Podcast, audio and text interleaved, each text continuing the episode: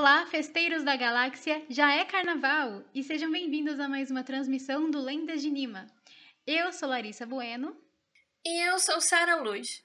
Esse era para ser um mês de muita festança, música, bebida e gente mijando na rua. Mas infelizmente para muitos, a folia vai ter que ficar guardadinha na gaveta por enquanto. E já que ninguém pode sair de casa para festejar, ou ao menos não deveria sair, nós pedimos lá nas nossas redes sociais para que a galera compartilhasse com a gente as suas melhores histórias dos carnavais passados, para a gente relembrar com carinho essa data tão tipicamente brasileira. Inclusive, se você quiser que a sua história venha para aqui, manda pra gente no arroba Perdidas em Jacu no Instagram ou no Twitter, tá bom? Porque carnaval é isso, né? É um grande feriado onde muitos criam lembranças das mais variadas, algumas desagradáveis e outras ficam marcadas para sempre na memória dos amigos. Esperamos que em breve você, querido ouvinte, possa estar voltando a criar essas memórias com as pessoas que você gosta. Mas não agora, pelo amor de Deus. Fiquem quietinhos em casa, por favor, e deixe para quando estivermos vacinadas, tá bem? Indo para nossa primeira história, ela foi enviada pela Mari. A Mari é da cidade de Igreja Nova, Alagoas, e eu nomeei essa história como Festa dos Caretas. E ela me contou assim: Durante o carnaval da minha cidade, as pessoas têm o costume de saírem fantasiadas usando máscaras e roupas bem grandes e largas, como se fossem lençóis. E aqui a gente chama isso de careta. Isso rola sempre, e além das roupas, as pessoas também costumam mudar a voz delas, para poder brincar e não ser reconhecido. Um dia eu e a minha amiga estávamos observando os bloquinhos de rua passar, até que um cara vestido de careta parou ao nosso lado. Como essas roupas elas cobrem o corpo quase todo, só dava para ver as mãos dele. E eu, analisando, cheguei à conclusão de que ele se parecia muito com um colega da minha escola, pois ele tinha as mesmas manchinhas nas unhas e a mesma cicatriz de queimadura. E aí, eu resolvi brincar com ele e disse para minha amiga: "Ah, fulana é o Luiz". E ele dizendo que não era. Mas como a gente tinha certeza de que era o Luiz, nós continuamos brincando e insistindo de que o conhecíamos. Até que depois de um certo tempo, o cara começou a ficar irritado. Em um dado momento, o cara levantou um pouco o lençol e deu para ver que ele tinha um canivete na calça. Eu me desesperei e a minha amiga também, e a gente saiu correndo dali. Mais tarde, a gente acabou encontrando ele de novo, dessa vez sem máscara, e de fato não era o Luiz. Gente, que, que assustador! Eu acho que eu sairia correndo e nunca mais voltaria, ou ousaria pôr os meus pés na rua depois de uma dessas. A Mari, quando ela me contou essa história, ela ainda disse que essa não foi a última vez que um cara vestido de careta mostrou um objeto pontiagudo e perigoso para ela. Então eu fiquei realmente um pouco assustada. Até falei para ela, pelo amor de Deus, menina, toma cuidado. Não, gente, eu já tenho pavor, né?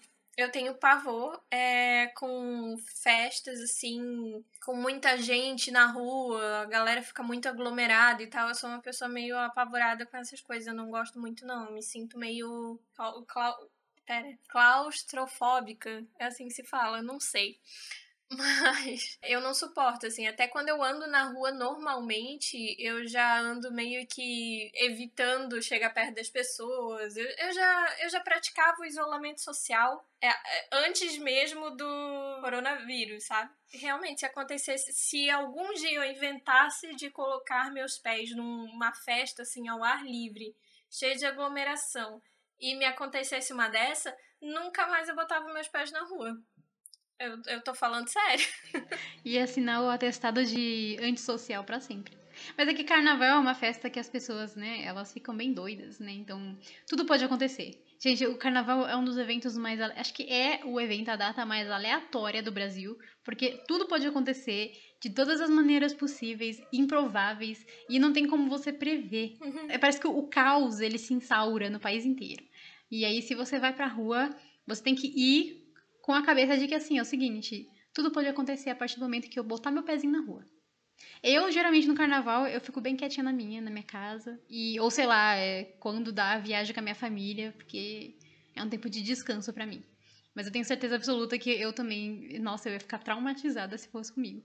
Toma cuidado, Mari, pelo amor de Deus. A minha família, a gente não comemora o carnaval, a gente só aproveita o feriado mesmo.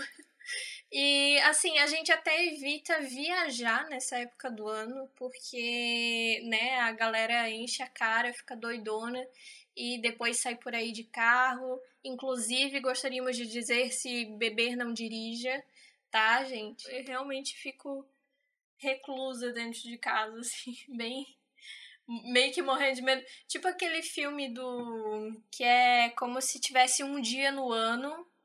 As galera, a galera tivesse liberdade de cometer qualquer crime sem ser preso, sabe? Na minha cabeça, minha cabeça bem paranoica, é tipo isso, entendeu? É, eu queria falar só um negócio que tem nada a ver necessariamente com o que a Sara disse, mas é sobre a história. Que eu achei muito interessante essa questão da festa do, do pessoal se vestir de careta na cidade dela. E essa é uma tradição que acontece em várias cidades do Brasil e ela é portuguesa, viu? No carnaval é, de Portugal, eu não sei se no, no, país inteiro, mas deve ter algumas regiões, eles têm essa tradição que eles chamam de careto lá. Então a gente herdou isso dos europeus. Olha que da hora. Enfim, então cada lugar que tem a tradição dos caretas vê eles de uma maneira diferente, mas ela é uma cultura herdada de Portugal. Achei bem interessante, achei bem legal. Procurem na internet caretas ou caretos, no caso. Caretos é, são os portugueses e careta é brasileira. E a gente chegou a ver umas imagens, né, para ter referência. E eu fiquei assim levemente assustada. Levemente assustada. E também não tem aqui no sul, não. Pelo menos eu nunca vi aqui na minha região aqui do litoral. Mas eu achei bem legal, bem interessante. Essa próxima história é da Angie, que é uma colega minha da faculdade, inclusive gostaria de mandar um salve pra galera da, da psicologia da Univale. Salve, galera! Salve, galera! As minhas amigas acham o máximo eu ter um podcast. Mal sabem o trabalho que dá. Mal sabem. Mal sabem, mas um abraço pelo apoio da galera, que a galera dá. É, enfim, a Angie, ela contou assim a história dela. Eu nunca fui de pular muito carnaval, mas em dois anos diferentes que eu resolvi participar da festa, eu passei por situações bem parecidas. Na primeira vez, eu fui abandonada por uma amiga no meio da festa. Já em 2013, eu fui abandonada de novo, mas por outra amiga. Eu fiquei horas esperando ela aparecer. Até que eu descubro que a amigona do coração resolveu me largar para dar, abre aspas, a preciosa dela, fecha aspas, no meio da festa. Geralmente eu sou bem caseira e não sou de fazer muita festa, não. Mas nesse dia eu resolvi subir num carro de som só de raiva. Mas aí acontece que conseguiram tirar uma única foto minha lá em cima do carro. E é claro que depois toda a galera do meu trabalho ficou sabendo da foto e ficou comentando coisas tipo: Nossa, como você é diferente fora do trabalho e tal. E foi isso. Eu considero isso um trauma carnavalesco. Uma das coisas inevitáveis que se acontece no carnaval e, na verdade, em qualquer lugar onde as pessoas estejam alcoolizadas é você ser abandonado pelos seus amigos. Sabe quando você vai num lugar que você não conhece ninguém? Aí seu amigo insiste para você ir e ele fala que não, porque eu vou ficar do seu lado, que não sei o que, você me conhece, não tem problema nenhum. Chegar lá, some. Você fica lá com cara de bunda, sem fazer nada, olhando ao redor, não tem ninguém, sozinho. É um saco. Ou é isso, tu fica meio que abandonado no meio da festa, ou tu fica de vela, né? Entre o seu amigo e a pessoa que tá pegando. Aí fica aquela situação desconfortável. É, e no caso, é, exatamente. E uma coisa leva a outra, né? Porque se você, se você tá de vela, automaticamente você está sozinho. Porque você deixa de existir naquele espaço. Seu amigo finge uhum. que você não uhum. existe, você fica invisível e fica lá com cara de bunda, que nem eu disse. Então uma coisa leva a outra. E é por isso que eu só vou em eventos que tem comida, porque eu posso ficar sozinha, mas eu vou estar comendo comida de graça. Essa é a minha solução. A Sara tem um ponto muito importante. Agora, a próxima vez que vocês forem em qualquer evento, carnaval, alguém te convidar, só vai se tiver comida e lugar para sentar. Exatamente. Que aí você pode ficar sozinho, mas você fica sozinho comendo e sentado. Descansando as perninhas. Mas enfim, é, essa história da sua amiga da Angie, ela me lembrou uma história que minha prima já me contou faz um tempo já. De uma situação parecida, né? Minha prima, ela nunca tinha saído pro carnaval, aí ela foi uma vez tentar, né? E ela tem uma amiga que sabe aquela amiga sua que só Deus sabe por quê, mas ela sempre inventa uma forma ou de se ferrar ou de se meter nas, nos rolês mais aleatórios que existem. Acho que todo mundo, se não tem uma amiga dessa, já conheceu uma pessoa que é assim, a pessoa é aleatória pra caramba. E ela tem essa amiga aí que falou pra ela, ai, vamos no carnaval, não sei o quê. Minha prima nunca foi de ir, mas ela resolveu ir, né? Porque tava em casa, tava sozinha, não tinha nada pra fazer. Beleza, vamos. Eles foram pegar metrô e, e no carnaval sair de casa é um inferno, gente. Pegar transporte público é uma zona. Então o metrô tava lotado, cheio de gente, fedendo, que não sei o que, galera gritando, pulando no vagão. Demorou pra caramba para chegar no lugar, porque as ruas ficam lotadas, né? Ela foi lá pro centro e o centro da cidade fica impossível de você andar, lota tudo de gente. Aí você imagina você preso dentro de uma estação de metrô que fica no subterrâneo, esperando para você conseguir ver a luz do dia. Eu já ia ficar assim, aterrorizada, porque claustrofobia, claustrofobia, não sei como fala, ia estar, tá, tipo, tinindo, né? Aí, beleza, quando ela conseguiu sair na rua, assim, cara, não, não dava pra, pra, tipo, ela, eles chegarem onde eles queriam, que era no bloquinho, né? Tava impossível. E a amiga dela, tipo, não, a gente vai conseguir, conseguir. Minha prima já, tipo, pé da vida. Eles encontraram uma galera que, minha, que a amiga da minha prima conhecia. Aí eles resolveram, não, a gente vai num outro bloquinho que fica na rua daqui a uns dois quarteirões daqui e tudo mais. Aí, beleza, eles foram, né? Só que assim, gente, dois quarteirões no dia normal, você chega em dois minutos dois quarteirões no meio do centro de uma cidade, que tem um monte de bloquinho de rua, é tipo 500 anos e não dava para andar, não dá para andar. Aí começou a chover, mas aquela chuva forte, forte, forte. E a galera, tipo, empurrando pra voltar pro metrô. Mano, você imagina você tá num cubículo que você, tipo, tá no meio da rua, mas você tem tanta gente que parece que as pessoas ocupam o mesmo metro quadrado que você, sabe? O mesmo centímetro quadrado que você. E, tipo assim, no final aconteceu que ela nem conseguiu curtir nada, não foi nem pra bloquinho nem nada. Teve que catar e voltar pro metrô, que tava, tipo, na rua de trás. E aí depois ela voltou para casa. E no meio do caminho, quando a gente tava voltando para casa, a amiga dela pega e some. E deixa ela sozinha num, numa estação e vai fazer sabe sei lá o quê. Aí, né, resultado, ela voltou para casa puta da vida né? E era melhor não ter saído. Mas e o carnaval, gente? Da onde que veio esse negócio de carnaval? Como ele surgiu? Sabiam que o carnaval aqui no Brasil, ele chegou no nosso paísinho através dos colonizadores portugueses em meados do século XVI e XVII. E, na verdade, antigamente, não era essa festança cheia de música e colorida que a gente, tem, a gente conhece, né? O carnaval da época do Brasil colônia ele se manifestava inicialmente por meio de uma brincadeira popular chamada entrudo, que era uma brincadeira de Portugal e ela consistia em você ir para a rua e jogar lama, urina e outras coisas nas pessoas que passavam. Meu Deus! É, e até mesmo a família real, ela era adepta dessa brincadeira. Gente. Pois é, olha só que, que, que agradável, gente. Que incrível. Hoje em dia as pessoas pelo menos fazem xixi no chão. Imagina se fosse na sua cara, que divertido. Aí, enfim, depois disso surgiram, né, entre a nobreza, os bailes de máscara, festas em salões, né, e tudo mais. E muito tempo depois, em meados do século XX, no comecinho, graças à popularização do samba, o carnaval ele se tornou nacionalmente famoso e celebrado. Olha.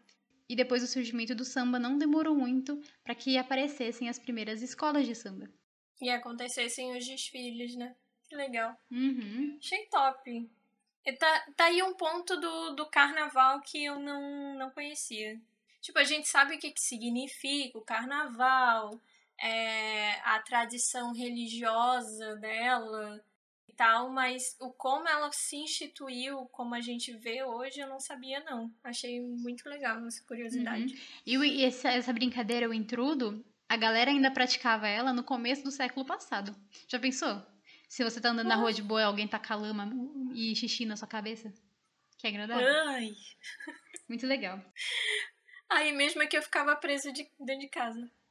Mas na época até rolou, assim, uma, um movimento, assim, para acabar com essa brincadeira. Que depois de um tempo, na verdade, na, na transição do, da colônia pra república, ela passou a ser meio mal vista. Mas então, esse ano, né, já dada a situação é, do coronavírus, apesar de a gente ter uma vacina, ela ainda não chegou a, a nem um terço, vamos dizer assim, da, do grupo de prioridade, né? Então a gente está meio que recluso. Aí artistas como a Ivete Sangalo e a Cláudia Leite tiveram a ideia de se unir para fazer uma live de carnaval na TV por assinatura. Aí já alguns canais abertos, principalmente a, a Globo, né, eles optaram por fazer tipo um revival dos melhores desfiles de carnaval das escolas de samba, tanto do Rio quanto de São Paulo. E vai, ter, vai ser comentado, vai ser bem legal. E é um comentário através das épocas, sabe? Alguns foliões de sofá optaram por juntar os amigos numa festa online com direito a fantasias caseiras.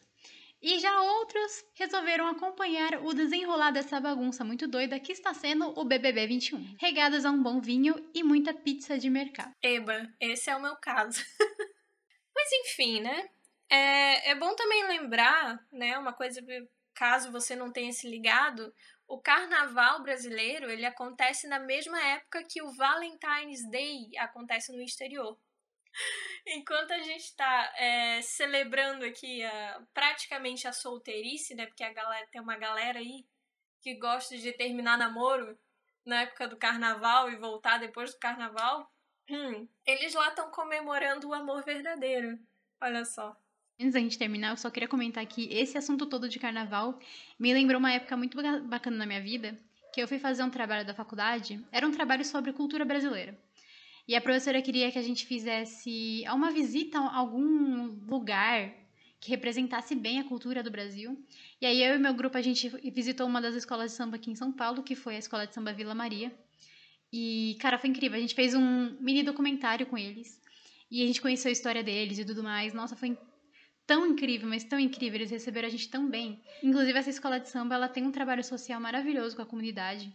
Eles fazem, eles oferecem aula de judô, aula de balé, é, aula de futebol, é, dentista de graça, psicólogo, sabe, oftalmologista. Gente, eles são incríveis. Eu sinto tanta falta dessa época. A gente foi foi muito bacana, sabe, entrar dentro de uma escola de samba e conhecer a, a o que acontece ali além do carnaval. Então eu queria enaltecer as escolas de samba do Brasil todo, porque elas são muito importantes para a comunidade e elas fazem um trabalho social incrível. Se você não conhece ou tem preconceito com elas, mas quando tiver oportunidade, conhece a escola de samba da sua região. E se não tiver nenhuma, pesquisa na internet, porque elas fazem muito mais do que só samba. E na verdade, só o samba em si já é incrível, porque o quanto elas contribuem para a cultura não está escrito. É aquilo, né? Não deixa o samba morrer. Mas é, é realmente engraçado, né? A, como a gente tem uma visão tão restrita. Porque a gente pensa, escola de samba é só o desfile em época de carnaval. Mas na verdade, ela é uma escola antes de tudo. Então, ela é uma escola que ensina samba, ela é uma escola que serve a comunidade. Então, eu acho que é muito legal a gente se desvincular de todo o preconceito do que é o carnaval e tal, e, e tentar compreender melhor do que o que o carnaval se tornou no Brasil, a importância que ele tem, não só de, de vamos dizer assim, de putaria né, que a galera faz, mas sim há trabalhos sociais, há pessoas que conseguem suas rendas familiares por o ano inteiro por conta do carnaval. Tem que também lembrar do turismo, que, que serve muito, vem pessoas do mundo inteiro para o Brasil só por conta do carnaval. E isso gera, de novo, uma renda para as famílias, às vezes até para o ano inteiro aqui no Brasil. Como a Lari disse, é, queria enaltecer também é, essa galera que presta esse serviço aí para a comunidade, para os brasileiros, né? Muito obrigada, gente. E é isso, gente. Muito obrigada por escutar mais um podcast das Perdidas em Jecu. Não se esquece de compartilhar, comentar com seus amigos, divulgar a gente nas redes sociais. A gente quer crescer, ganhar dinheirinho. É isso aí, galera. Falando em dinheirinho aqui, vamos enaltecer a galera aqui, que são os nossos assinantes do nosso financiamento coletivo, que é o Davi, o Edson e o Leonardo, que estão sempre aí ajudando a gente a continuar produzindo conteúdo para vocês em todas as redes sociais. É isso, muito obrigada, galera. Obrigada e tchau, tchau. Tchau.